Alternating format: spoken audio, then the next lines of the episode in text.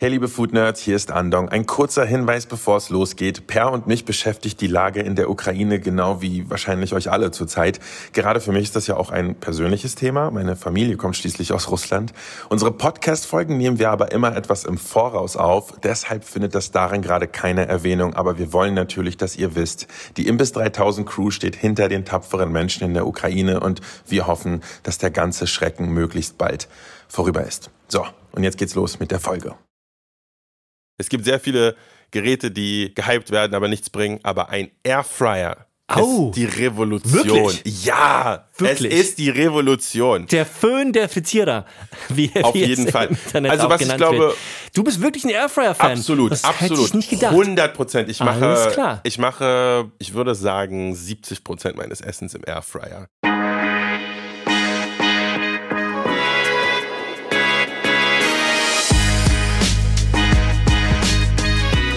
Herzlich willkommen, Ladies and Gentlemen, im Imbiss 3000, der Club der Food Nerds mit Per Merling von Berlin Food Stories und Andong von My Name is Andong. Das bin übrigens ich.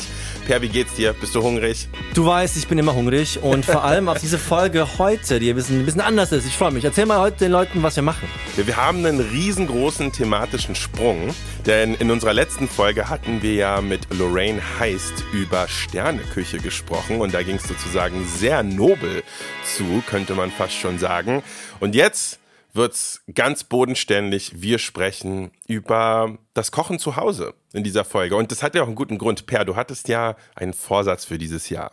Was war dieser Vorsatz? Ich hatte mir ja vorgenommen, dass ich mehr zu Hause koche, besser zu Hause koche, aber einfacher. Das heißt, ich will mir eigentlich selber Küchenhacks beibringen. Wie koche ich besser, aber einfacher, so ungefähr. Das macht total Sinn, weil jeder, der schon mal zu Hause irgendwie gekocht hat, kennt das. Die Idee ist super, man hat natürlich sehr viel Lust, holt sich dann alles, was man braucht und dann kocht man es und es schmeckt auch oft gut. Aber dann stellst du halt fest, du hast einfach mal so einen soliden halben Tag jetzt gekocht und musst noch mal einen halben Tag deine Küche putzen. Ey, das ist einfach unmöglich, ne? Vor allem auch bei mir, wenn du kleine Kinder zu Hause hast. Es ist einfach nicht möglich. So viel Zeit habe ich nicht. Ich will gerne so viel kochen und so lange mich auch dem Thema widmen. Es ist einfach nicht möglich. Deswegen, es muss einfacher gehen. Aber ich will einfach nicht, dass diese Einfachheit zu Kosten von Qualität und irgendwie, ja, Genuss geht, ne? Ja, auf jeden Es muss Fall. einfach immer noch richtig geil sein. Genau. Und das ist ja das Ding. Also, ich habe das Gefühl, Leute kochen immer mehr zu Hause, was ich generell super finde. Und die Leute, die dann aber versuchen, so smarter zu kochen, da gibt es diesen ganz großen Trend des Meal Preps. Oh, machst du das?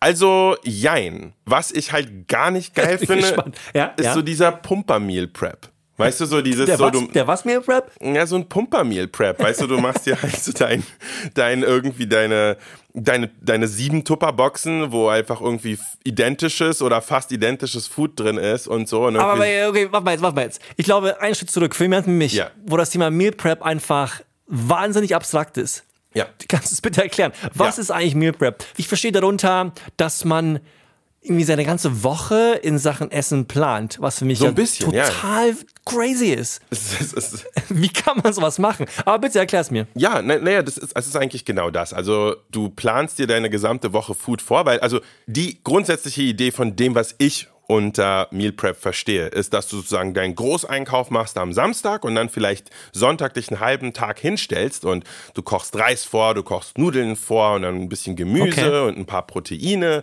und dann stellst du dir halt so Tupperboxen zusammen, die entweder alle identisch sind oder rotieren, sodass du sozusagen sagst, ja, an einem Tag kombiniere ich jetzt Kartoffel, Brokkoli und Pute und an dem anderen sind es dann irgendwie Nudeln, Brokkoli und äh, Tofu oder sowas.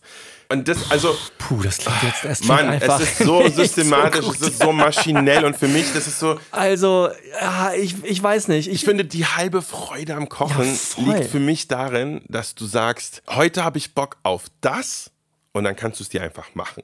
Du kannst dir selber deine Wünsche erfüllen. Und für mich gibt es, ehrlich gesagt, in Sachen Food gibt es wenig Dinge, die ich so unsexy finde, wie sich vorzustellen, dass du jetzt schon genau weißt, was du in fünf Tagen nachmittags zum, also essen wirst. Ich glaube, voll schade. Nein, also für mich ist halt schon so in die Richtung, ich, natürlich plane ich Restaurantbesuche, Tage und Wochen im Voraus. Wenn ich was buche zum Beispiel, dann Ja. weiß ich ja, was, was ich esse. Aber darauf freue ich mich ja.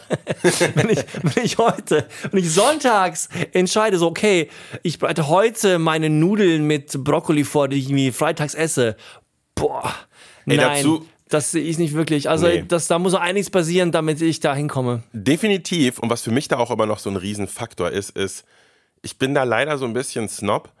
Ich finde Essen, was älter als zwei, drei Tage ist, oh, ich weiß, dass es manchmal noch okay ist zu essen, aber ich habe gar keinen Bock Aber mehr. es schmeckt einfach nicht gut. irgendwie, ich weiß was, nicht. was, was schmeckt denn nach drei Tagen noch gut, bitte? Sehr wenig. Ich finde nichts. Vielleicht nicht so, dass so ein Reis vielleicht. Aber auch Reis ist Nee, nach drei, Mann. vier Tagen auch Ich, vorbei. Ich, ich weiß es nicht, ob das eine Kopfsache ist für mich oder ob das tatsächlich irgendwie, ob sich da irgendwelche Aromen abbauen oder was auch immer. Weiß ich nicht. Kann man so und so sehen. Aber Fakt ist, ich habe keine Lust. Das ist der beste Teil daran, diesen Impuls zu spüren, so heute habe ich Bock da drauf und dann machst du es dir.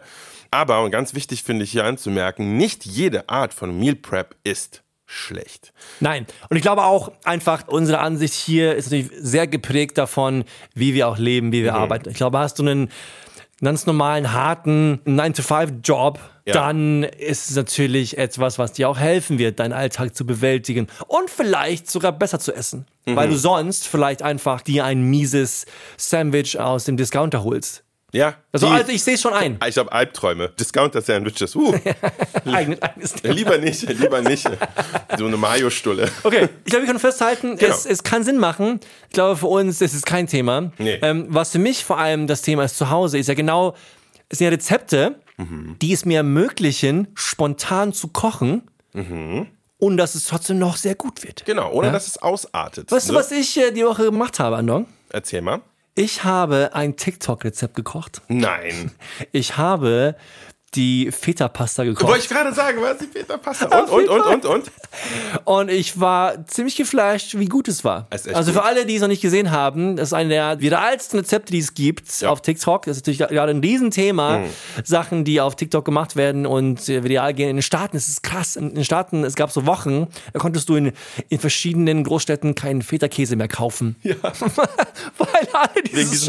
Rezept gemacht haben. Ja. Das ist so crazy. Aber anyhow, das Feta-Pasta-Rezept ist grob zusammengefasst. Es gibt ein paar Versionen, aber die Originalversion ist, du holst dir eine Ofenschale, du packst einfach Tomaten rein und du packst in die Mitte einen Block mit Feta-Käse und dann machst du halt einen Haufen Olivenöl drauf. Und vielleicht, wenn du willst, ein bisschen Pfeffer und Gewürze, Chili-Flakes. Ja. Es gibt verschiedene Varianten. Aber eigentlich, der Punkt ist, du packst es einfach in den Ofen, lange und lässt es einfach schön brutzeln, damit äh, die Tomaten weich werden und der Käse ein bisschen schmilzt. Du kochst nebenbei deine Pasta und dann, zack, wenn die Pasta fertig ist, haust du einfach den ganzen Inhalt dieser Ofenform in deine Pasta, vermischt es, bam, fertig ist deine Pasta mit einer Tomaten-Feta-Soße Ja. und tatsächlich sehr gut. Du bekommst halt so eine sehr cremige, tomatige Soße für deine Pasta. Und das ist geil. Das ist, sau einfach. Und genau davon brauchen wir mehr. Wir brauchen sozusagen Ideen, wie man mit super wenig Aufwand viel Geschmack haben kann. Und ich habe da so ein paar Sachen zusammengetragen, die ich so über die Jahre irgendwie angesammelt und angelernt habe. Und ich will mal gleich beim Thema Meal Prep einsteigen, weil, wie ich gerade meinte, nicht jeder Meal Prep ist irgendwie uncool und ähm, langweilig, sondern schauen wir doch einmal ganz kurz rüber in eine meiner Lieblingsküchen, in die koreanische Küche. Oh, In Korea gibt's ja, da kann man sich echt gut inspirieren lassen von. In Korea gibt's ja so eine Banchan-Kultur. Sozusagen, du hast immer dein Hauptgericht und das ist halt oft so, es kann halt sowas sein wie so ein krasser Eintopf, so eine Kimchi Jjigae oder so. Und damit das aber nicht langweilig wird, damit du nicht nur diese eine Suppe irgendwie isst, da ist ein bisschen monoton, wer schon mal koreanisch essen war, der kennt das sicher, kriegt man diese kleinen Schälchen mit Snacks dazu. Da sind dann oft sowas wie einfach so ein paar Kartoffeln, so geschmorte Kartoffeln drin oder ein paar Mungbohnen, Oder Keimlinge Kimchi oder zum Beispiel. Kimchi. Das, sind, genau. das sind ja die Banchan, richtig? Genau, und das sind diese Banchans. Und das zum Beispiel ist ja eigentlich auch nichts anderes als Meal Prep. Das sind Gerichte, die werden halt zubereitet und in den Kühlschrank irgendwie gelagert. Viele in Korea haben auch einen extra Kimchi-Kühlschrank, wo der Kimchi gelagert Das brauche wird. ich auch. so ein Kühlschrank für meine Fermentas, für eingelegte Sachen. Ja, voll. Dafür habe ich nie Platz. Ja, natürlich. Du hast nie Platz und äh, riechen tut's auch nicht unbedingt geil. Nein, nicht so gut. Das finde ich zum Beispiel wiederum geil, weil es ist sozusagen die Mischung Das ist so der Hybrid aus Meal Prep, aber auch nicht nur Meal Prep, sondern du machst ja ein Gericht, was einfach ist und musst dir halt keine Beilage noch irgendwie extra überlegen oder sonst was, sondern du hast einfach deine Bunchans. Und das ist sozusagen so ein Semi-Meal Prep. Das finde ich geil. Smart, eigentlich. Ja. ja, das ist schon ein sehr guter Punkt, ja. Also du musst nicht koreanische Rezepte für Banchans benutzen. Du kannst doch einfach diese Philosophie übertragen in deinen Alltag und machst dir einen, einen kleinen Kartoffelsalat oder so und weißt einfach, okay, der, wenn man den gut mit Essig irgendwie dressed, dann sollte der sich auch eine gute Weile halten.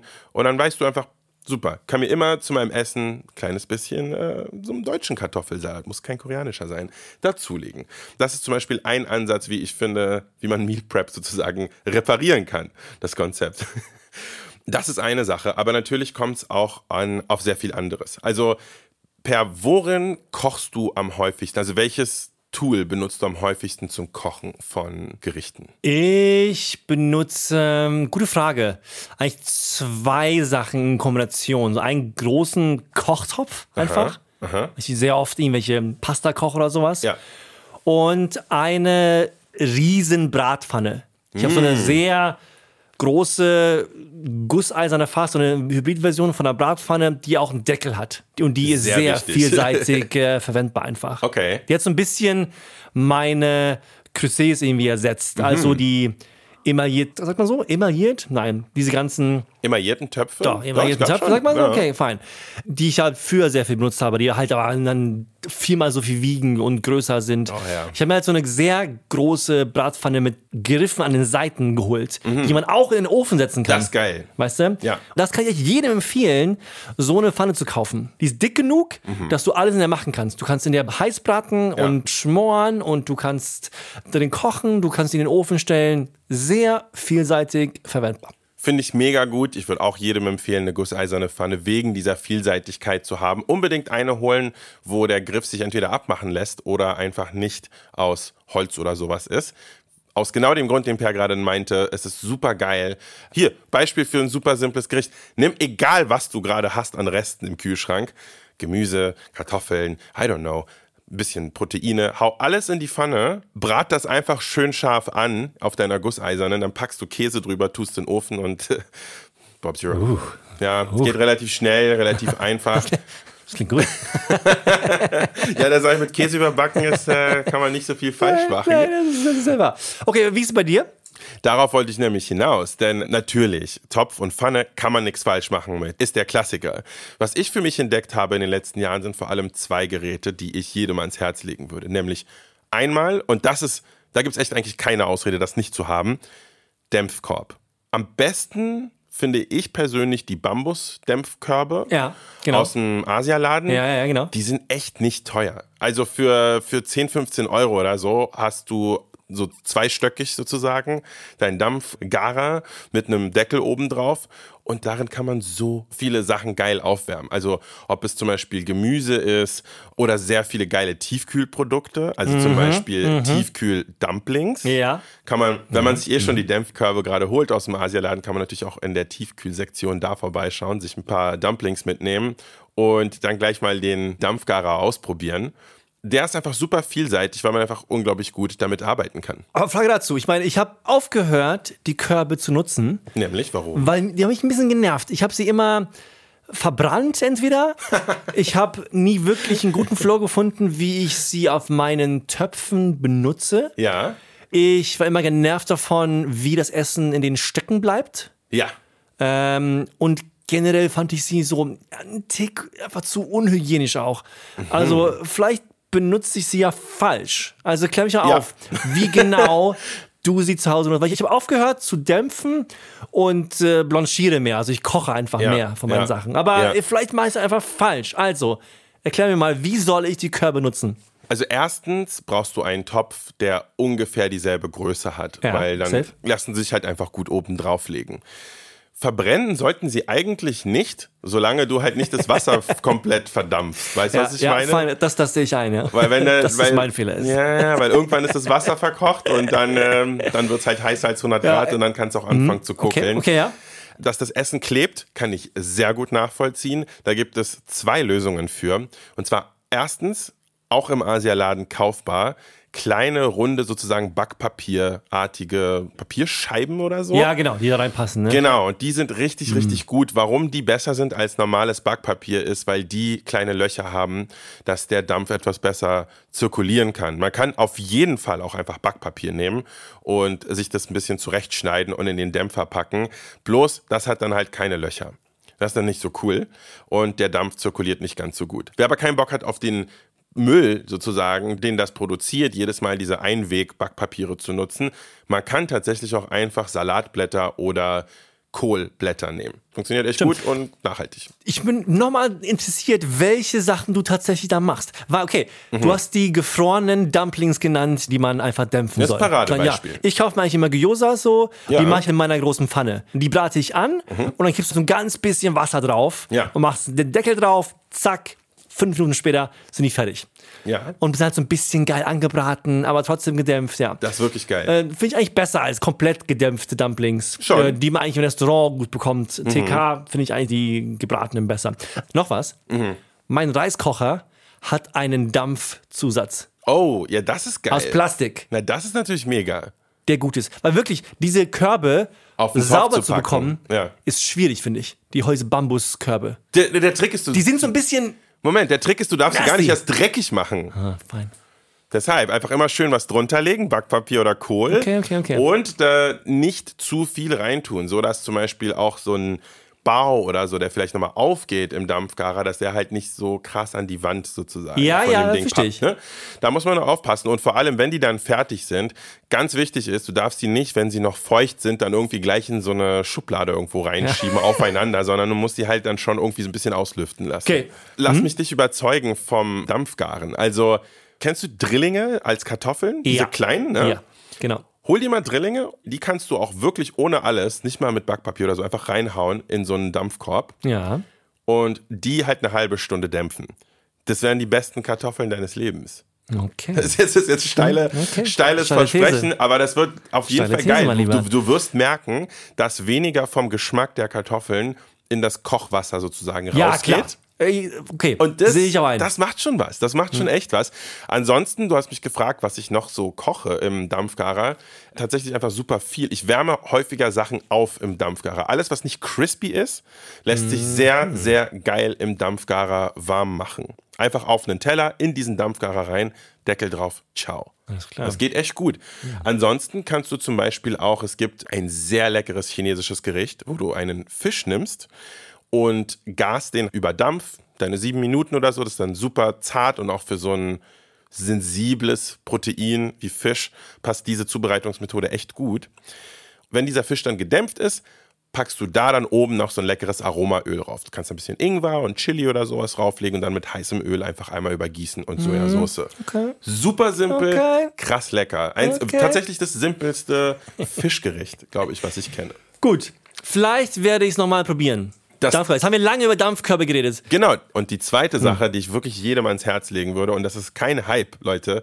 Es gibt sehr viele Geräte, die gehypt werden, aber nichts bringen. Aber ein Airfryer Au. ist die Revolution. Wirklich? Ja.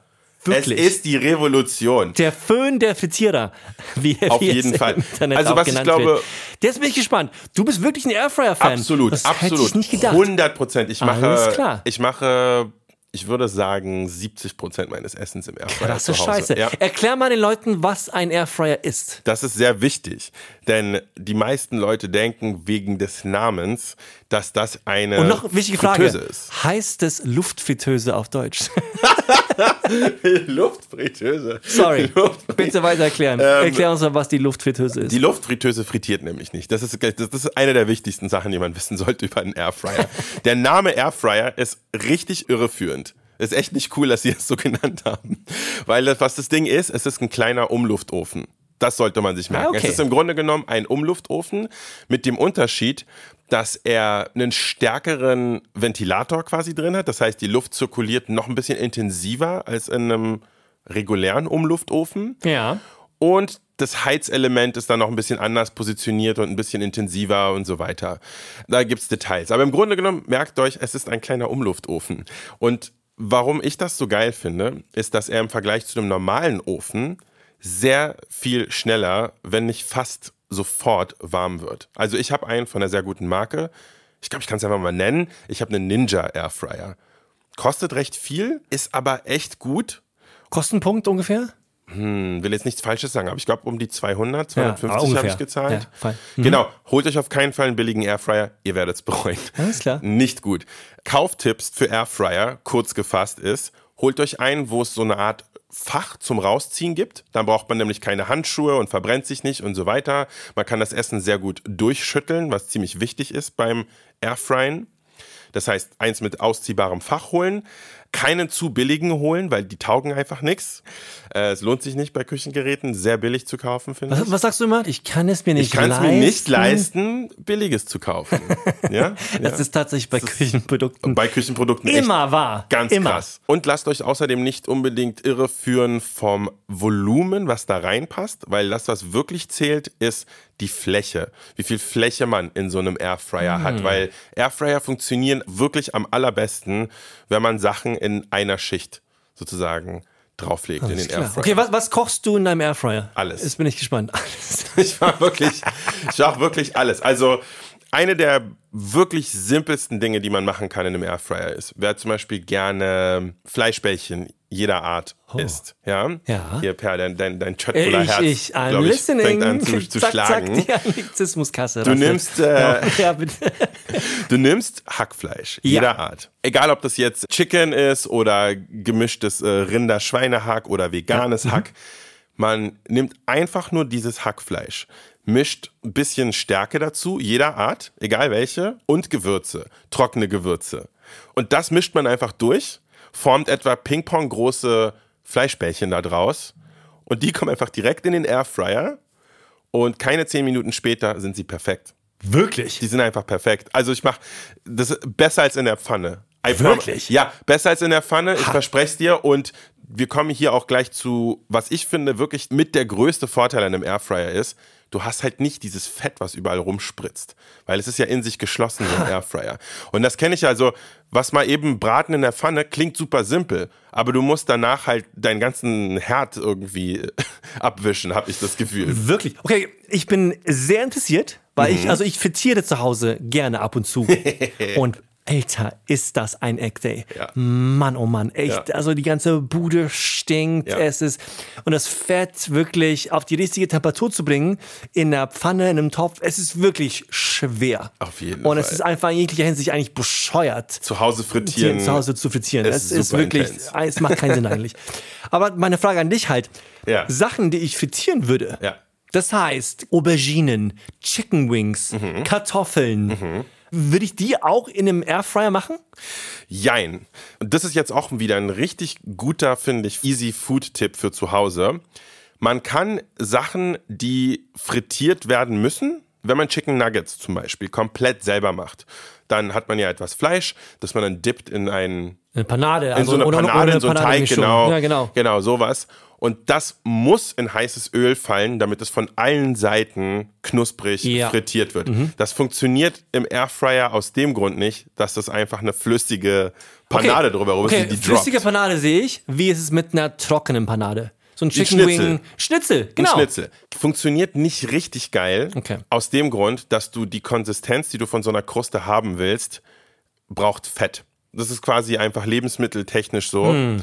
Dieser geile Crunch, den zum Beispiel ein Schnitzel hat, der entsteht dadurch, dass heißes Fett die Flüssigkeit in einer Panade verdampfen lässt und dann kleine Luftbläschen hinterlässt in diesem Ding. Aber das funktioniert nur, wenn du in Fett frittierst. Das funktioniert leider nicht, wenn du mit Luft Okay, okay, einfach okay. nur erhitzt. Ja. Das waren jetzt sozusagen schlechte Nachrichten, was Frittieren, Ja. das quasi Frittiersimulationen im Ich war Airfryer schon kurz angeht. davor, mir einen zu bestellen, Alter. Ja, ja, ja, ja, ja.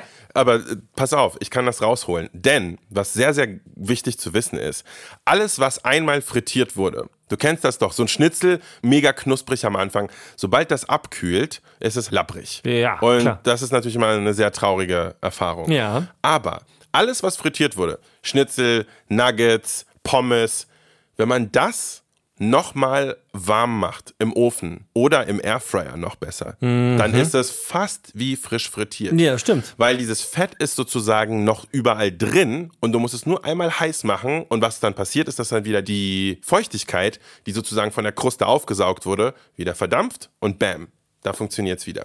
Also alles, was einmal frittiert schon wurde, kann man sozusagen neu zum Leben erwecken im Airfryer oder auch im Ofen, aber noch besser im Airfryer. Und daher habe ich zum Beispiel einen Tipp für Leute, die smart vorkochen wollen sozusagen. Wenn ihr essen geht, was ich zum Beispiel mache, ist, dass ich mir häufig noch ein, zwei Portionen von irgendwas on top bestelle. Gar nicht mit dem Plan, sie vor Ort zu essen, sondern mit dem Plan, sie nach Hause mitzunehmen und dann entweder einzufrieren oder in den Kühlschrank zu tun. Und das kann dann entweder deine gesamte Mahlzeit sein, es kann aber auch ein Bestandteil einer Mahlzeit sein. Also, Mhm. Ja, gutes ja, ja, Beispiel ja, wäre okay, okay. zum Beispiel Hummus. Also, viel, viel lieber als mir einen Hummus im Supermarkt zu kaufen, gehe ich zu meinem Lieblingshummusladen, wo ich sowieso einmal die Woche Ja, hingehe, klar. mindestens. Und dann bestelle ich mir einfach noch einen Hummus und pack den in den Kühlschrank oder friere ihn sogar ein. Stell dir vor, ich würde ein Stück Pizza Oh ja! in den Airfryer legen. Das ist eine. Was würde passieren? Äh, was passieren würde, ist, dass diese Pizza leider ein wenig zu trocken wird. Aber da wollte ich dich gerade fragen, weil so Pizza, dass man so ein bisschen so Leftover Pizza hat, das, das passiert doch recht häufig, finde Bei ich. mir jede Woche mehrmals. Ja. Wie, Ganz ehrlich. wie wärmst du deine Pizzastücke auf? Ich wärme die im Ofen auf, Mhm. aber bei höchster Temperatur. Das heißt, ich schieße den Ofen auf so hoch wie es geht, Ja. was dann bei mir quasi so 280, keine Ja. Ahnung, Grad ist. Ja. Und dann packe ich die Stücke da rein in so 30 Sekunden, eine Minute. Kommt drauf an, was es für eine Pizza ist. Ne? Mhm. Ja. Wenn es jetzt eine neapolitanische Pizza ist oder so eine ganz dünne Pinza, dann fein. Wenn es so eine, eine New York-Style-Pizza ist, dann ein bisschen länger. Kommt drauf an. Findest du, dass die dann zu trocken sind? Ja, ein- anders halt. Also, Hm. ja, ich ähm, esse die halt gerne mit so ein bisschen Hot Sauce. weißt du? So, das Der alte halt so ein- Pizzadipper, das ist der schwedische ja, Einfluss, oh, oder? weißt du, ich bin auch ein Riesenfan von der klassischen amerikanischen Dipping-Methode mit Pizza. Und geil. zwar mit Ranch Dressing. Ich Das weiß. ist einfach so geil. Ist leider geil. Es ist richtig gut. Geht eigentlich nur bei Pizzen, die man wieder warm gemacht hat. Weil genau solche Pizzen sind halt ein Tick zu trocken. Ja, genau. Aber wenn du so ein bisschen Ranch Dressing drauf machst, das ist, äh, was ja eigentlich auch nur, hello, hello, pures Glutamat ist. es ist einfach sehr geil. Es ist einfach eine Gluta- Glutamatsoße, die Ja. du auf deine, auf deine Pizza packst. Hey, leider geil. Das ist äh, tatsächlich leider geil. Ich möchte gerne die wissenschaftlich bestätigt beste Methode, Pizzastücke aufzuwärmen, Ja. mit dir teilen, Per. Ja, Und zwar gut. probier das mal aus. Was du brauchst, ist eine beschichtete Pfanne mit Deckel. Eh, Mit passendem Deckel. Ja. Was du machst, ist, machst diese Pfanne an, du legst deine Pizzastücke rein. Okay. Sobald die Pfanne wirklich heiß ist, nimmst du, je nachdem wie groß die Pfanne ist, einen Teelöffel oder einen Esslöffel Wasser und haust den quasi neben die Pizzastücke in die Pfanne. Und dann machst du sofort den Deckel drauf. Was dann passiert ist, dass du deine Pizza im Grunde genommen dämpfst. Rehydrierst. Du rehydri du dämpfst sie tatsächlich, deshalb der Deckel. Gleichzeitig hast du aber den Boden der Pfanne, der dafür sorgt, dass dieses Wasser eben nicht unten die Kruste soggy macht. Und dann sozusagen, das machst du so für eine Minute, bis das Stück richtig schön durchgewärmt ist. Ja. Dann machst du den Deckel ab und lässt dann vielleicht noch mal ein bisschen die Flüssigkeit verdampfen, dass Ja, wirklich genau. der Boden, der wird natürlich ein bisschen matschig, aber nur vorübergehend. Trust the process. Okay. Und es funktioniert. Das dauert Vielleicht insgesamt so drei, vier Minuten oder so und deine Geil, Pizzastücke sind warm. Aber du sind bekommst ja halt oben- keine Strahlung aus dem Ofen. Was ich will, Brauchst du ja nicht. Mhm. bei so einer aufgewärmten Pizza oft will ich, dass halt du diesen verbrannten Käse so ein bisschen bekommst. Ne? Dass es so ein bisschen, Ja, es ja. ein bisschen knusprig ist. Ja, das kriegst du damit nicht leider. Weißt du was? Die Woche, ich werde das machen Mhm. beim nächsten Mal und ich werde zurückreporten, ob es gut war oder nicht. Das würde ich auch gerne. Und auch nochmal an unsere ZuhörerInnen. Probiert das mal aus. Ich will wirklich von euch hören, ob das wirklich die beste Methode ist, Pizza warm zu machen. Denn ich kenne keine bessere. Wenn ihr aber eure speziellen Geheimmethoden habt, dann äh, könnt ihr das Geheimnis ja mit uns teilen. Sehr gut. Anlong, danke für die zwei Hacks. Lass mal eine kurze Pause machen. Mhm. Yes. Danach erzähle ich dir, wie ich die Woche ein Risotto in 15 Minuten gemacht habe. Da bin ich gespannt. Alles klar? Bis gleich. Sehr gut, bis dann.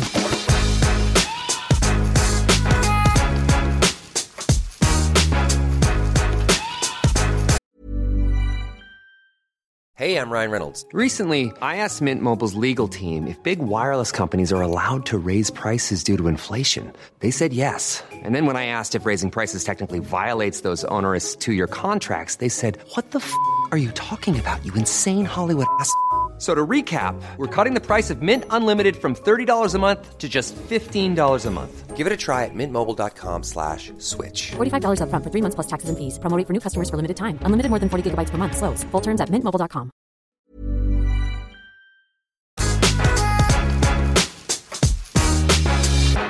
Willkommen zurück im Imbiss. Die Fritteusen, die, die Luftfritteusen laufen heiß.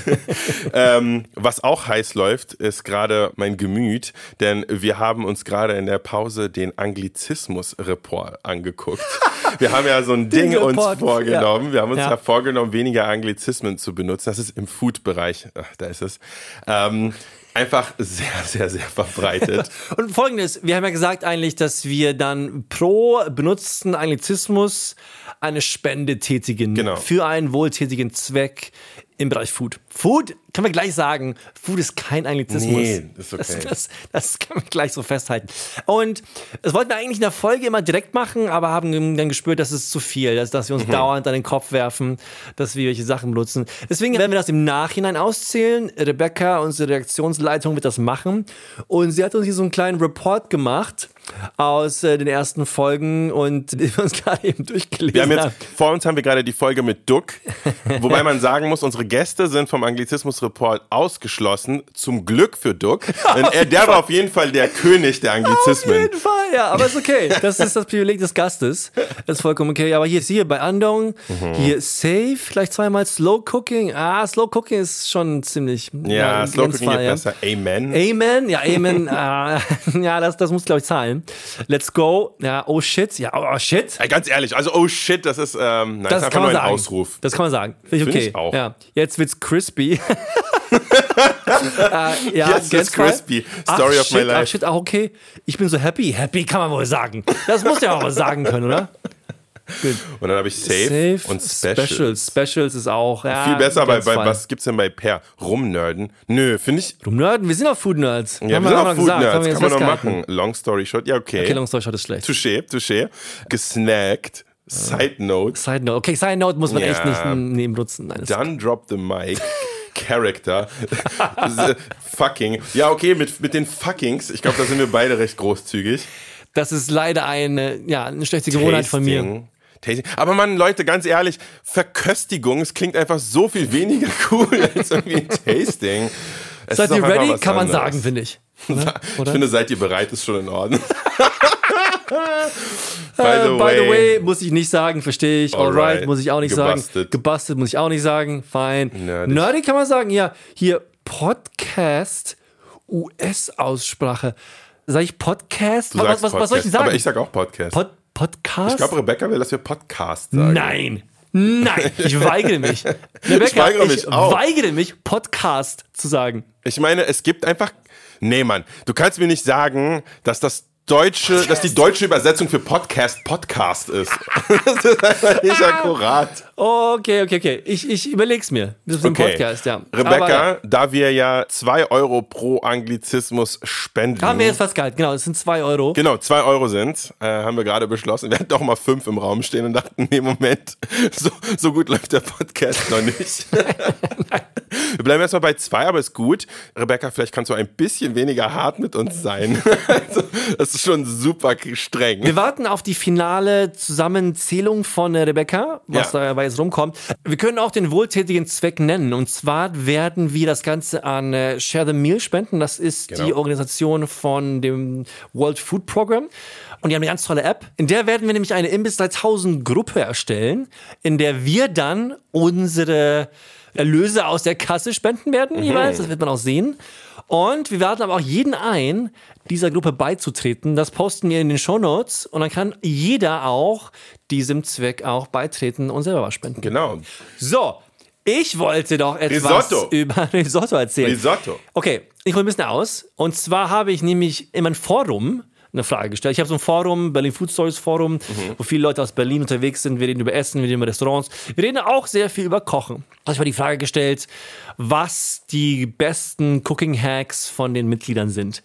Und ein wiederkehrendes Beispiel war die Benutzung von Schnellkochtöpfen. Okay. Und äh, vor allem von einer Art von Schnellkochtopf, nämlich, dem Instant Pot. Ja, das ist ja der. Der moderne elektronische Schnellkochtopf. Okay. Quasi so der Reiskocher der Schnellkochtöpfe gefühlt. Ich habe keinen selbst, aber es ist schon lange auf meinem Kanal auch ein Thema. Viele haben das. Es gibt vehemente Verfechter und, und Fans des Instant Pots, vor allem auch in den Staaten.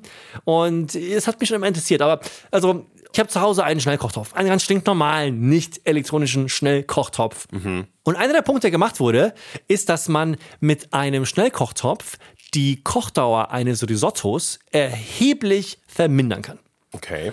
Habe ich mir angeschaut, letzte Woche, habe das gekocht. Und was du eigentlich machst, ist, dass du ein ganz normales Risotto kochst. Das koche ich auch selber schon ewig. Das war eine der ersten Sachen, die ich mir damals selber beigebracht habe. So Jamie Oliver Kochbuch bekommen, als ich 17 war. Und habe ich angefangen, Risottos zu machen. Okay. Und normalerweise machst du es sehr, sehr langsam, jetzt zeitaufwendig. So, so hast so viel rühren wie möglich. Und man bräunt seine Zwiebeln, sein Knoblauch, man schwitzt den Reis an und Ja. dann löscht man das mit Wein ab. Und dann gibt man nach und nach sehr viel Brühe dazu, ne, während man das Ganze rumrührt. Dauert und schon so eine halbe Stunde. ja, ne? je mehr rühren, desto besser.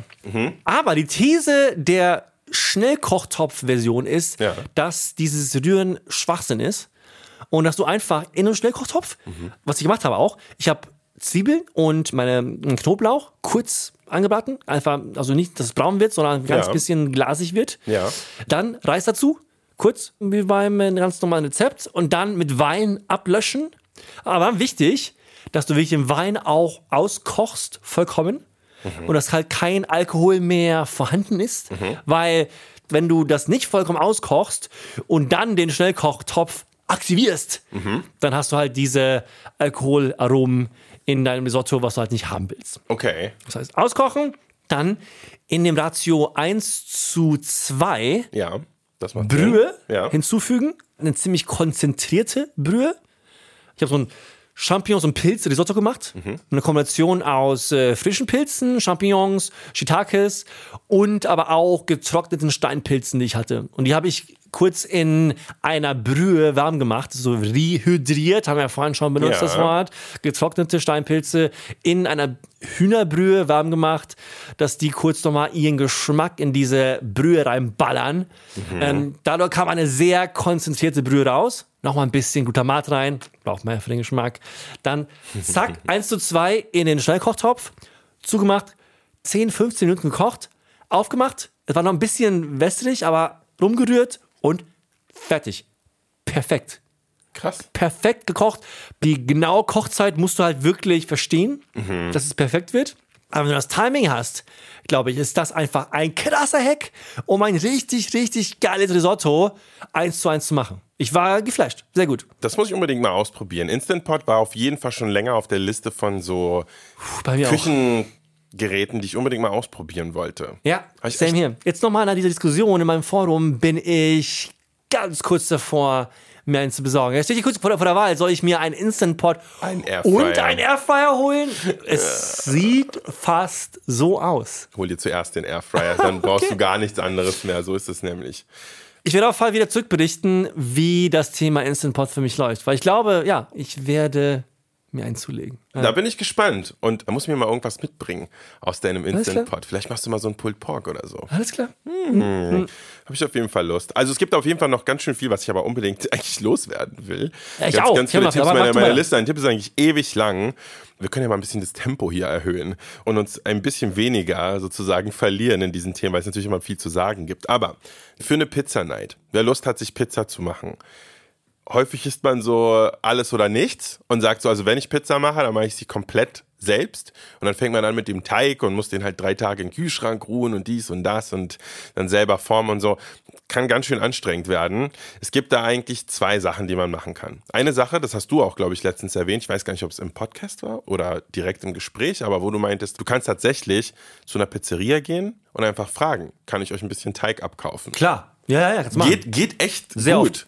Muss man halt den Mut haben, zum Pizzeria-Besitzer einfach anzusprechen. Aber ey, die freuen sich. Also ist eigentlich eine coole Option und ihr habt sehr wahrscheinlich geileren Teig, als ihr den zu Hause mal eben machen Garantiert. könnt ohne Erfahrung. Ja, wirklich. Ja. Genau. Und die noch viel einfachere Variante ist, naja, holt einfach gute Fladenbrote und macht daraus eine Pizza. Oh. Wir sind zum Beispiel hier Oh. in Berlin-Moabit. Hier gibt es sehr viele unfassbar gute libanesische Läden. Ich glaube, das habe ich bisher in jeder Folge erwähnt. Von der bis 3000. Ist aber es ja ist halt so. so. Es ist ja auch einfach so. Und was eine meiner Lieblingssachen ist, ist zu so einem Fladenbrotbäcker zu gehen.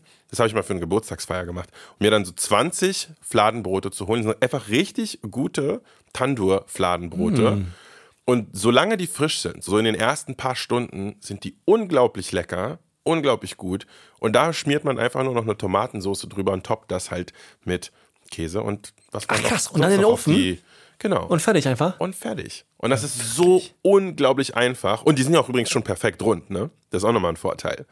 Und vorgebacken Oh. und gut zu handeln und so. Also echt mega praktisch und reduziert den Aufwand von Pizza machen zu Hause. So von, von irgendwie mehreren Stunden und ganz viel Mehl, was in der Küche rumfliegt und irgendwie Pizzas, die reißen und äh, so. Auf so eine 30-Minuten-Geschichte. Ich bin ja auch starker Anhänger der These, dass zu Hause tatsächlich Pizzateig selbst machen ist einfach viel zu krasser Aufwand. Ähm, weil Ist einfach nicht notwendig. Nein, es gibt genau. Im schlimmsten Fall kauft man sich auch einfach einen Teig aus dem Supermarkt. Das ist auch dann okay, weil zu Hause der Aufwand, das selbst zu machen. Also, also ich, für mich ist es kein Thema. Genau, also ich mache das, wenn, dann nur sozusagen aus Experimentierfreude. Aber ich würde jetzt niemals sagen, oh, ich möchte mir unbedingt eine Pizza machen. Leider muss ich. Nein, ich weißt- muss weißt- du, was Teig besser ist? Ja. Zum Pizzamann gehen und dir eine Pizza bestellen. Weißt du? Also lass, das So ist, ist eine Sache. Und dann bestellst Fall. du und dann bestellst du noch eine zweite, die du später isst. Und die kannst du dir einfrieren und mit dem Pizza-Aufwärm-Hack wieder warm machen. So haben wir es. Ich habe noch eine Sache, Mhm. hm, das wir vorhin schon genannt. Ich esse ja leidenschaftlich gerne Dumplings. Also jegliche, Teigta jegliche Teigtaschen Mhm. Auf jeden Fall. sind einfach Liebe meines Lebens. eine der besten Sachen, die man essen kann. Ja. Mhm. Und auch meine Kinder lieben es. Ja. Was ist das Beste, was man machen kann? Selber Dumplings machen. Wirklich. Es ist das höchste Gefühle, aber natürlich ein Arsch viel Aufwand. Es ist so viel Arbeit. Mhm. Vor allem musst du halt wenn du es wirklich machen willst, also keine Ahnung, wenn du so den Teig selbst machen willst und die Füllung alles, das ist unglaublich Mhm. viel Aufwand. Du musst natürlich jede einzelne Teigtasche, jeden einzigen Dumpling selbst falten und so weiter. Ja. Aber das habe ich schon mal genannt, irgendwann in der Folge. Ich habe einen, einen Hack äh, mir abgeschaut von äh, Nadine, äh, Nadine de Zepi, das ist die Frau von René de Zepi aus dem Noma in Kopenhagen. Jetzt ein sehr gutes Kochbuch übrigens. Und das ist ein wahnsinnig gutes Kochbuch. Und da habe ich was abgeschaut, nämlich erstens, man kauft sich den fertigen Dumpling-Teig im Asialaden. Die gibt es eigentlich überall. Ja. Ich kaufe mir leidenschaftlich gerne die Gyoza-Wrapper, die japanischen. Genau. Die sind sehr, sehr dünn. Einzige zum Packs mit so 50 Stück. Einfach zack aus dem Gefrierfach, kurz auftauen lassen und dann sind die bereit zu nutzen. Kleiner, schneller Tipp. Wenn du die Voraussicht hast, wenn du die einen halben Tag davor in den Kühlschrank packst, Ja, noch besser. dann ist dann ist am besten. Dann sind die nämlich alle gleichzeitig aufgetaut. Ja, äh, noch besser, stimmt. Was natürlich dann auch anstrengend ist, ist durch die Füllung zu machen. Vor allem, wenn du irgendwie Fleisch Oh ja. machen willst oder so. Da musst du irgendwie, da musst du ja entweder dein Fleisch in einem Mixer machen oder fein hacken. So oft, wenn du so Schweine oder, oder Hähnchen-Dumplings machen willst. Das ist schon ein krasser Aufwand. Genau. Ja. Ein geiler Tipp ist, man kauft sich einfach eine sehr gute frische Wurst. Das kann eine grobe Bratwurst sein. Mhm. Aber wie ich es immer mache, ich kaufe mir mal eine Salsiccia bei Ihnen im Italiener, in so einem Sehr Feinkostladen. Ja. oder in, im Centro Italia, sowas in Berlin. Und am besten ein Natur-Salsiccia. Und dann machst du die einfach auf und holst dir das Wurstbrät Mhm. und benutzt das als Dumplingfüllung. Das ist genial. Und es ist so fucking gut. Es ist genau die perfekte Konsistenz. Es ist genau der richtige Fetthalt. Hat schön Biss wahrscheinlich. Ja, alles ne? total. Wenn du ein bisschen Ambition hast, dann kannst du es noch ein bisschen mit Zutaten verfeinern. Du Mhm. kannst da äh, Knoblauch reinmachen, du kannst ein bisschen Sesamöl oder zum Beispiel Lauchzwiebeln oder sowas. Ja. Da hast du ein bisschen mehr diesen asiatischen Touch. Oder Ingwer zum Beispiel. Ingwer. Ja. Dann einfach das Wurstbrät, mit diesem Wurstbrät Gyosas machen. Und dann genau dieselbe Garmethode, die du auch vorhin genannt hast bei den Pizzen. Und zwar dir eine riesen Pfanne holen, die du morgen kaufst, ja, jeder. Riesenpfanne äh, mit Deckel, wichtig. Dann einfach Öl warm machen, Gyosas mit einem Boden drauflegen, so einen schönen geilen runden Kreis, einfach eine Armee an Gyosas. Anbraten, bis die ein bisschen Farbe haben unten. Dann kurz zwei Löffel Wasser drauf, zack, Deckel drauf. Wasser an euch ausdämpfen lassen. Drei, vier Minuten, Deckel ab. Dann hast du noch so ein bisschen Wasser und Wasser-Öl-Mischung übrig. Das nochmal kurz ausdämpfen lassen. Und dann zack, hast du perfekte Gyosas, die halt unten schön knusprig sind, aber drin super saftig, weil halt gedämpft. Und mit einer Dipsoße essen auf Reis, einfach so. Dumplings kannst du einfrieren, du kannst sie ewig essen. Es ist das höchste der Gefühle. Hast du schon mal probiert, in das Wasser, was du in die Pfanne dazu gibst, bei dieser Methode, die du gerade beschrieben hast, dann einen Teelöffel oder so Mehl mit reinzumischen? um Potzigas zu bekommen, ne? genau, Ich hab's um noch nie gemacht, Kruste aber ich hab's machen. mir angeschaut. So Aber ich habe hab mich noch nie getraut. Aber es ist geil eigentlich. Super easy, super erklär mal, easy. warum, erklär mal, warum man das macht.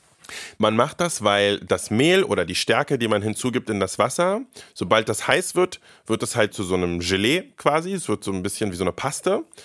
Und das stört aber nicht weiter. Das Essen dämpft, so wie Per das gerade beschrieben hat, mit dem Deckel drauf und so weiter. Aber wenn man dann den Deckel abnimmt, dann fängt das Wasser aus dieser Paste an zu verdampfen. Und was dann am Ende übrig bleibt, ist sozusagen nur noch die Stärke, die sich aber dann mit dem Öl, was aus den Dumplings rauskommt, ein bisschen verbindet und knusprig wird. Und dann hat man am Ende wirklich wie so eine kleine Knusperschicht. Das ist hauchdünn. Das ist saulecker. und die hat halt diese ganzen Aromen aus den Dumplings ja, ja, und es aufgesaugt. hat noch mal und so ein bisschen Textur, ne? Ja. Du hast halt die Dumplings, aber die sind die, die, Die hat so die porös. Ja, so die sitzen porös. dann in so, einer, in so einem Kuchen quasi zusammen. ja.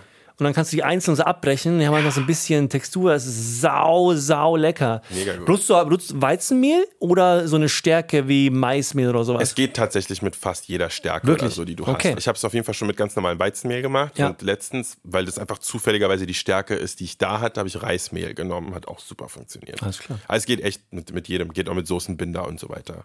Ja, das ist alles relativ easy. Was ich auf jeden Fall auch noch loswerden will zum Thema Home Cooking, ist der große Punkt Vorausdenken. Und was ich damit meine, ist folgendes.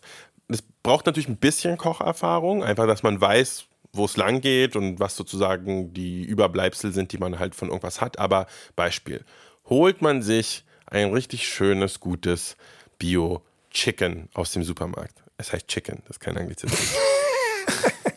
Dann kann man damit folgendermaßen vorgehen. Man kann dieses Hähnchen pochieren. Du und ich, Per, wir sind ja beide nicht erst seit Danks Besuch bei unserem Podcast in der letzten Staffel, sondern ist es grundsätzlich sind wir große Fans. Hähnchenliebhaber. Genau, Hähnchenliebhaber und vor allem pochiertes Hähnchen. Ja, ja, ja. Und äh, es, es Gekocht ist ein, ein, ein, ein schickes Wort für Kochen. Äh, Pochieren ist nicht ein schickes Wort für Kochen. Pochieren ist, äh, ist eine ganz andere Technik. Es ist, die Temperatur des Pochierens ist niedriger Ich als weiß, aber ich sag's ja. Ich wollte dich doch nur ärgern, Per. Ich weiß, dass du es weißt. Genau, aber pochiert man sein Hähnchen mit nur ein bisschen Salzwasser oder sowas, dann hat man danach ein super leckeres Hähnchen, was man essen kann. Okay. Mhm. Was man aber auch hat, ist einfach dieses Wasser, in dem man das Hähnchen pochiert hat. Und Mhm. das kann man natürlich wegkippen. Ist aber ein bisschen Nein. schade, weil es ist eigentlich, Gott. es ist eigentlich Hühnerbrühe. Und was man mit dieser Hühnerbrühe machen kann, ist zum Beispiel Hühnersuppe. Oder sowas wie Risotto, was du gerade erwähnt hast, da kommt ja auch Brühe rein. Oder Paella. Na gut, fast ist eigentlich, wenn man drüber nachdenkt, gar nicht so anders als Risotto. Aber ja, Paella wird auch mit Brühe gemacht. Und dann hat man sozusagen gleich ein zweites Gericht, wofür man halt diese Zutat Brühe braucht, die man dann aber einfach schon hat. Und das kann man einfach vorausplanen. Und dann gibt's aber noch ein drittes Gericht, das man daraus machen kann. Wenn man sich so ein ganzes Hähnchen macht, ich weiß nicht, bei dir in der Family mit vier Leuten, kriegt ihr es vielleicht sogar komplett gekillt an einer Mahlzeit. Aber ja. oft bleibt dann doch ein bisschen was übrig. Auf jeden ne? Fall, ja. Genau, ein bisschen Hähnchenfleisch bleibt übrig. Ja. Und daraus, ich mache gerne einen Chicken Melt. Das heißt, du nimmst eine Brotscheibe, ja, ja, ja. toastest Mhm, sie, legst ein bisschen Hähnchen Ja. drauf äh, und einfach eine Scheibe Käse und das kommt dann in den Airfryer. Oh, wirklich? Ja, natürlich. Der, und der Airfryer macht dir in vier bis fünf Minuten einfach das perfekte Melt. Ah, ja, ja, okay, das war ein sehr gutes Argument für den Airfryer jetzt. Genau, Melt kann man genauso gut übrigens auch mit Thunfisch machen. Tuna Melt ist ja eigentlich der Klassiker. Ähm, aber es funktioniert auch echt gut, einfach mit Chicken. Das äh, zerfasert man dann, ähm, bis es ganz fein ist. Kann man mit ein bisschen Mayo mischen, wenn man ein bisschen so drauf ist an dem Tag. Und äh, bisschen Lauchzwiebel oder so. Weißt du, und weißt du, was einfach, was an einem, an einem Hähnchen so eine geile Sache ist? Was denn? Das Hähnchen ist ja wirklich eine der wenigen Sachen, die man sich kaufen kann. Eine der wenigen Fleischsorten, Mhm. die man sich kaufen kann, wo du sehr einfach Nose to Tail essen kannst. Ja. Damit meine ich, du isst einfach das ganze Hühnchen. Also Ja, ja, erstens ja. isst du eine Art von Fleisch, die wahrscheinlich am klimafreundlichsten ist, Mhm. generell. Der Klimafußabdruck eines Hähnchens ist einfach sehr, sehr, sehr viel niedriger, wenn man es mit Rindfleisch und Schweinefleisch vergleicht. Aber nicht nur das, du isst das ganze Hähnchen. Wenn ich irgendwann mal Meal Prep mache tatsächlich, dann, wenn ich mir ein Hähnchen gekauft habe. Vor allem, wenn, du- wenn du es irgendwie kochst, dann hast du ja erstens am Abend wahrscheinlich, isst du vielleicht am ersten Abend die Hühnerbrust, das Filet quasi Ja. Mit ein bisschen Reis oder sowas in die Richtung. Das reicht bei uns tatsächlich in der Familie auch oft. Wenn du so ein einigermaßen großes Bio-Hähnchen kaufst, Genau. dann reichen uns die beiden Hühnerbrustfilets vollkommen aus. Für die ganze Family. Äh, ja, für die Kids mit Reis. So viel Fleisch essen wir auch nicht. Okay. Ja, ja, voll. Und dann, du hast noch die Beine, du hast die Flügel und du hast den ganzen Körper, wo noch sehr viel Fleisch sich versteckt. Ja, ja. Natürlich, dass du dann alles auch abpullen kannst. Mhm. Und dann, was ich das mache, dann erst am nächsten Tag isst du halt eine Suppe Ja. mit Hühnerfleisch und Reis nochmal Ja. zum Beispiel Ja. und Gemüse. Und dann, du machst einen Tuna, einen Chicken Melt. Ich mache einen Chicken Mayo Salat für Sandwiches. Sehr geil. Die, das machen die Dänen, das habe ich mir bei den Dänen abgeschaut. Mega es gibt so ein gut. dänisches Smørrebrød, da machen die nämlich äh, so Chicken Salat, das ist so ein Mayo-Salat mit, mit Huhn und mit so Sellerie und Zwiebeln und mit Erbsen. Mm. Echt cool. Ähm, was du dann auf so einem Brot einfach isst und das ist richtig lecker. Genau. Sehr gut. Und dann, dann hast du schon eine Suppe gehabt, dann hast du schon mal vom Hähnchenfleisch gesnackt, aus dem übrig gebliebenen Hähnchenfleisch dir ein Sandwich gemacht oder ein Melt und du bist immer noch nicht durch. Denn was du dann immer noch hast, sind die Knochen vom Ja. Huhn. Ah, klar. Und weißt du, was ich mit den Knochen mache? Nochmal eine Suppe. Zuerst packe ich sie in den fucking Airfryer. Damit ich geröstete Knochen habe und mir daraus sozusagen eine, eine andere Suppe machen kann. Nämlich so eine, so eine geröstete Suppe. Weißt du, es gibt ja diese braune, Ja, braune ja, ja, Brühe klar. und weiße Brühe. Ja. Und, äh, und das ist wirklich krass. Also ich mag wirklich das, dieses, äh, die, diese. Okay, ja, mache ich auch. Ich mache in den Ofen, aber Genau. ich verstehe das Argument mit dem Airfryer, weil natürlich Ich einfach noch mehr äh, Maillard-Reaktion Genau. bekommst. Also es ist noch mehr braunes Essen. Wir Ganz haben immer genau. thematisiert, wie wichtig es ist, braunes Essen zu nutzen. Wie ge- Der Geschm Geschmack gleich braun, Ja, kann man einfach ja, sagen, ja. wenn es um Essen geht. Okay, Und die koche ich dann, also die packe ich in den Airfryer und dann koche ich die einfach mal nochmal so einen halben Tag oder so. Einfach in Wasser. Das Wasser lasse ich dann ein bisschen runterkochen. ja. Und wenn das ein bisschen runtergekocht ist, also manchmal lasse ich sogar richtig viel runterkochen. Und was man dann machen kann, ist also, zu dem Zeitpunkt hat man wahrscheinlich schon relativ viel Huhn gegessen Ja, in den klar. Tagen. Was man dann machen kann, ist sich äh, diese Brühe in Eiswürfelform, Ja. in eine Eiswürfelform gießen. Ja. Und vor allem, wenn man sie runtergekocht hat, also mit so einer So schönen dünnen Brühe würde ich das nicht machen, das lohnt sich nicht.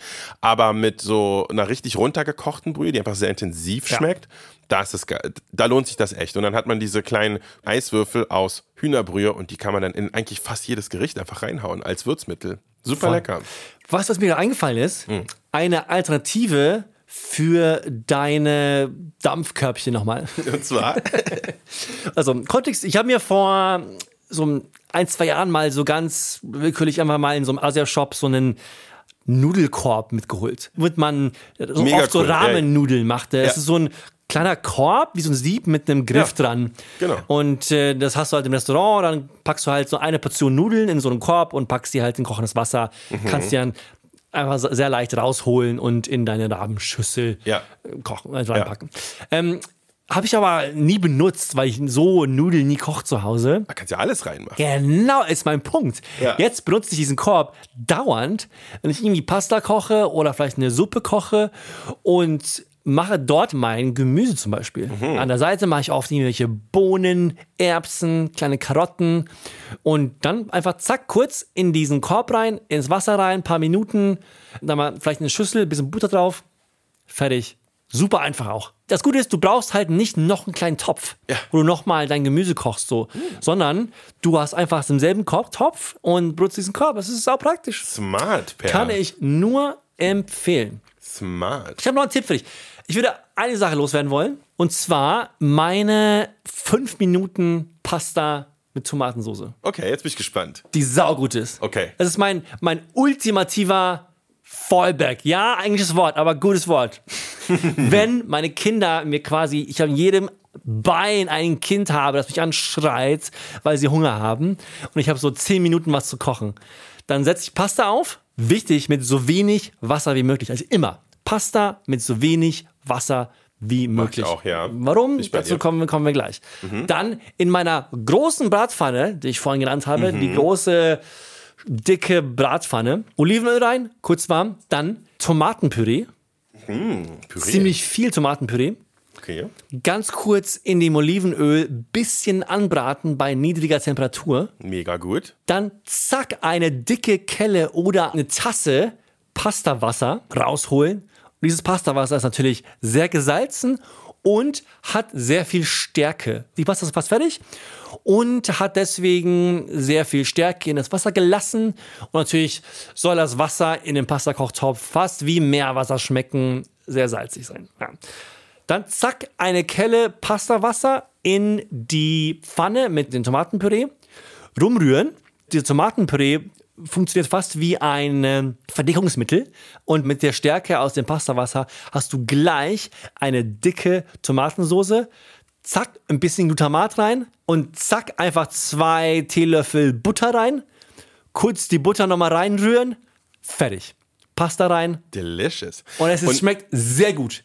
Versprochen. Es ist saulecker. Du hast so eine sehr dicke, sämige Tomatensoße mit äh, dem Geschmack halt von dem Öl, von dem äh, Salz, Butter, Glutamat. Alles. Es aber ist echt nur, lecker. nur Tomatenpüree, keine, Ja. nicht mal eine Dose Tomaten Wenn du so. Zeit hast, wenn du Fans wie du ein fancy Motherfucker bist, dann machst du halt richtige Tomaten rein, dann machst du Basilikum rein, dann machst du Knoblauch rein. Gönn dir. Du, du kannst kleine Zwiebeln nochmal schön anrösten. Aber wenn du keine Zeit hast, dann machst du genau das, was ich gesagt habe.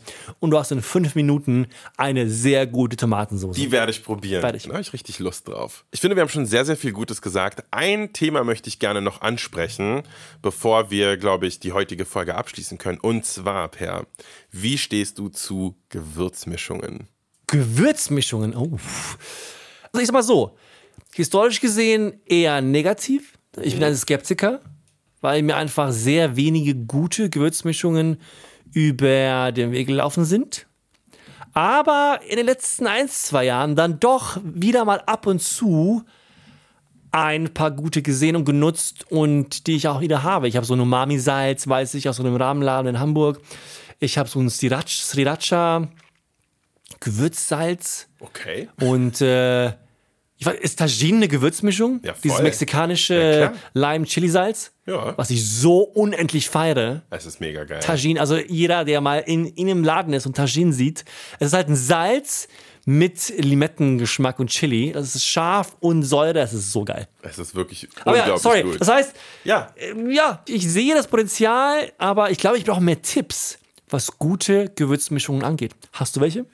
Schon, also ich bin nämlich ähnlich wie du, war ich eigentlich früher immer aus der Sektion so, nee, warum sollte ich mir Gewürzmischungen holen? Ich bin doch nicht so ein Bauer, ich kann mir doch selber zusammenmischen, ich bin doch ein Gentleman und so. Es ist so ein bisschen ein Hack für, für faule Leute, ge gefühlt, was eigentlich gar nicht stimmt. Ja, genau. Aber es ist aus einem Gefühl, meine ich jetzt. Genau. Es ist etwas, was für eine Zielgruppe gemacht ist, die nicht kochen kann. Genau, so, so würde man das denken, aber ich finde auch, also ich würde jetzt mal nicht behaupten, dass ich nicht kochen kann, aber trotzdem habe ich mir dann irgendwie in den letzten Jahren dann gesagt, so weil, ja, weiß ich nicht, Arbeit wird, wird mehr und dann irgendwie, ich koche ja auch so viel für den Channel, dann bin ich manchmal zu Hause faul. Und irgendwann habe ich mir halt angefangen, diese Gewürzmischungen mal reinzuziehen und Ich bin komplett konvertiert worden. Ich finde die jetzt richtig gut. Ah, wirklich? Ich finde die jetzt mittlerweile, ich bin großer Fan geworden von Gewürzmischungen. Okay. So welche ganz spezifisch, ehrlich gesagt, einfach rumprobieren. Du kannst relativ gut einfach gucken, hinten was drauf ist. Was ich nicht machen würde, ist blind eine Gewürzmischung kaufen, weil man sagt, so oh, sieht gut aus und dann macht man die rein und weiß eigentlich gar nicht, was drin ist. Aber wenn du zum Beispiel weißt, in ein bestimmtes Gericht packst du immer Paprika, Kümmel und Koriander rein oder sowas als Gewürz. Und dann findest du eine Gewürzmischung, wo diese drei Sachen drin sind, dann sagst du dir, ah ja, geil, das ist dann für nächstes Mal, wenn ich mir eine marokkanische Tagine mache oder sowas. na klar. Dann weißt du, das sollte hinhauen. Also so würde ich mit Gewürzmischungen umgehen. Also nicht jetzt einfach nur so, oh, es gibt hier die Hot Daisy äh, Gewürzmischung irgendwie von Aldi, hole ich mir einfach mal, keine Ahnung, was drin ist, benutze ich aber. Nee, das würde ich nicht machen. Du musst schon sozusagen das Bewusstsein dafür entwickeln. Und eine Sache, die ich da zum Beispiel sehr, sehr gut finde, ist Taco Seasoning. Also die heißen auch Taco Seasoning Ja, in ja, ja, Deutschland. ja, ey, du redest mit deinem, mit deinem Schweden. Äh, bekannt, die Schweden bekannt für ihre Taco-Freitage, in Wirklich? denen äh, über das Land Millionen Tonnen von Taco-Gewürzen konsumiert werden. Also, ja. Und diese Taco-Gewürzmischungen, die sind einfach echt gut. Da ist einfach meistens schon so ein bisschen Salz und ein bisschen Zucker, ein bisschen Glutamat, irgendwie so Zwiebelpulver, Knoblauchpulver und so ist alles schon auch, drin.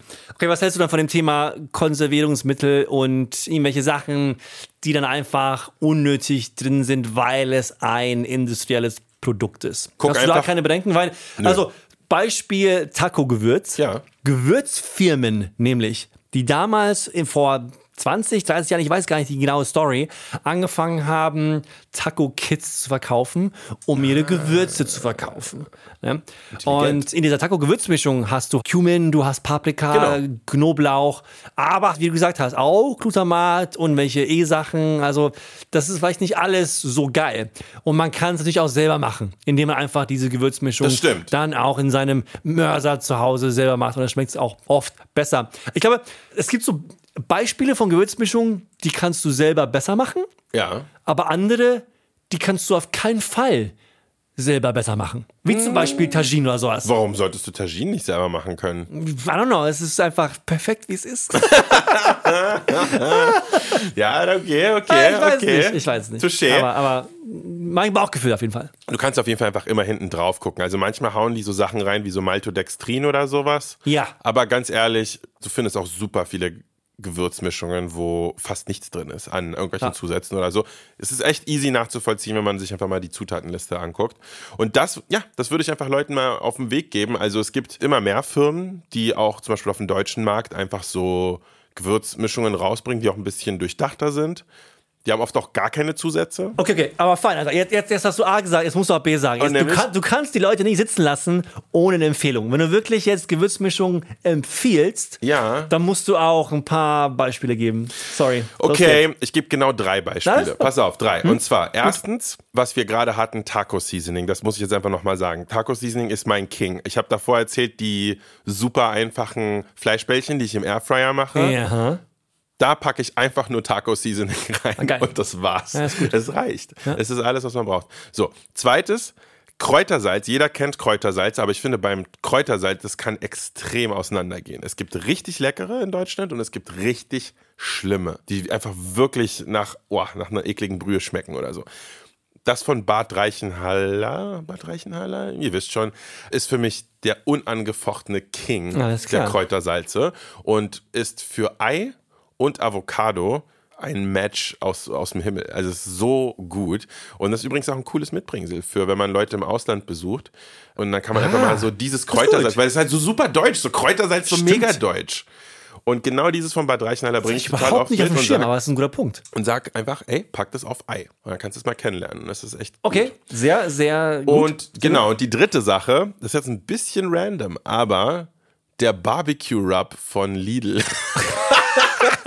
Nein. Und das ist halt so, also das, äh, Er, das hat, gibt, er, hat, er hat den Namen gesagt. ich sag, also ich, ich, warum ich mir so ein bisschen schwer tue, Empfehlungen zu geben, ist, ähm, ist, weil ich tatsächlich sehr gerne in Läden reingehe und auch, auch wirklich in so Discounter und so. Und dann einfach mal gucke, was die so Du hast haben dir an tatsächlich den. Barbecue Rub von Lidl gekauft. Ja, und er war das, richtig, das richtig ist sehr gut. Respekt, das will ich nie machen. Das will ich nie machen. Naja, das ist halt, genau, ich habe halt einfach hinten drauf Aber geguckt, was ist drin. Ne? Das Und da ist, war halt es einfach so, sehr gut, dass Ja. jemand von uns das auch macht, weil es natürlich auch sehr relevant ist. Ja. Und meine Erfahrung Okay. bisher ist, dass auch Discounter teilweise wirklich überraschend leckere Gewürzmischungen Das ist eine anbieten. Legal Eigenmarke? Das war eine Lidl-Eigenmarke, ja. Ah, Und so ein Milbrunner oder irgendwie so das Scheiße. heißen. Okay, Barbecue Rub von Lidl. Guter Ja, Tipp. Fand ich, richtig, Okay. fand ich richtig gut. Letztens habe ich mir noch den Piri Piri von, ich glaube, Aldi oder so Okay. geholt. Auch gut. Auch gut. Ich probiere die einfach gerne mal durch, weil das Ding ist, die sind auch oft nicht klingt- teuer. Die klingt- es kosten klingt fast, 1,50 oder Als so. ob wir mal eine Gewürzmischungsfolge machen müssen, oder? Eigentlich wirklich. Eigentlich? Das ist wirklich gar nicht schlecht. Ja. Es gibt viele, es gibt auch viele High-End-Sachen, die echt geil sind. Ich habe auch zu Hause echt ein paar Sachen rumfliegen, Ja. die cool sind. Ja. Das ist spannend. Ich meine, was wir auch in unserer Chips-Folge aus Staffel 1 erwähnt haben, immer noch eine der legendären Imbiss 3000 Folgen auf jeden Fall, ist diese Chips-Dip-Würzmischungen, die, es in- die es in Schweden gibt. Das ist ja auch geil. Du nimmst dir einfach so einen Holiday-Mix oder so und mischst den halt mit, mit saurer Sahne an und das ist so lecker. Das ist so ein leckerer Dip. Und das finde ich, sollte man eigentlich in Deutschland viel mehr machen. Da müssen wir wirklich Gewürzmischungen durchtesten und sagen, womit sie auch geil sein können. Finde ich gut. Ja. Du, ich glaube, jetzt haben wir auch echt äh, genug Tipps gegeben, ne? Das waren jetzt so ein bisschen Anekdoten aus Pers und meinem Kochleben. Aber falls ihr spezifischere Fragen habt zum Kochen und diese Folge spannend fandet, bitte schickt uns eure Fragen über Instagram, da sind wir natürlich imbiss3000 oder per E-Mail an hallo at Das imbiss3000.de ist vollkommen richtig. oder sind wir hello at imbiss3000. Wir sind Hallo, glaube ich. ich vergesse es immer.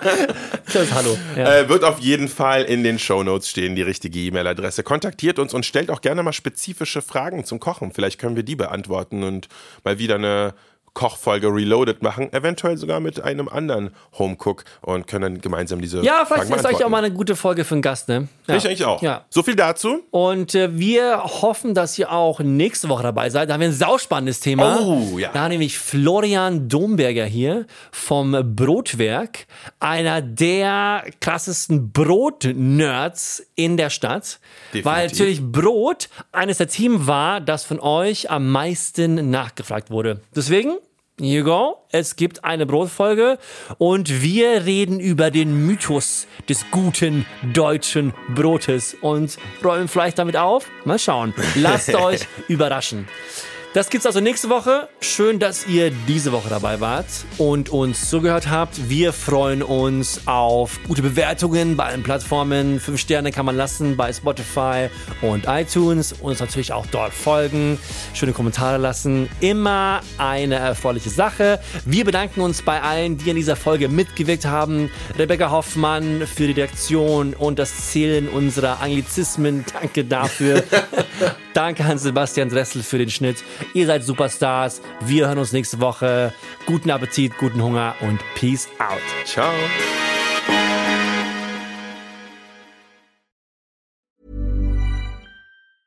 Even when we're on a budget, we still deserve nice things. Quince is a place to scoop up stunning high-end goods for 50 to 80% less than similar brands. They have buttery soft cashmere sweaters starting at $50, luxurious Italian leather bags, and so much more. Plus, Quince only works with factories that use safe, ethical, and responsible manufacturing. Get the high-end goods you'll love without the high price tag with Quince. Go to quince.com slash style for free shipping and 365-day returns. Ever catch yourself eating the same flavorless dinner three days in a row?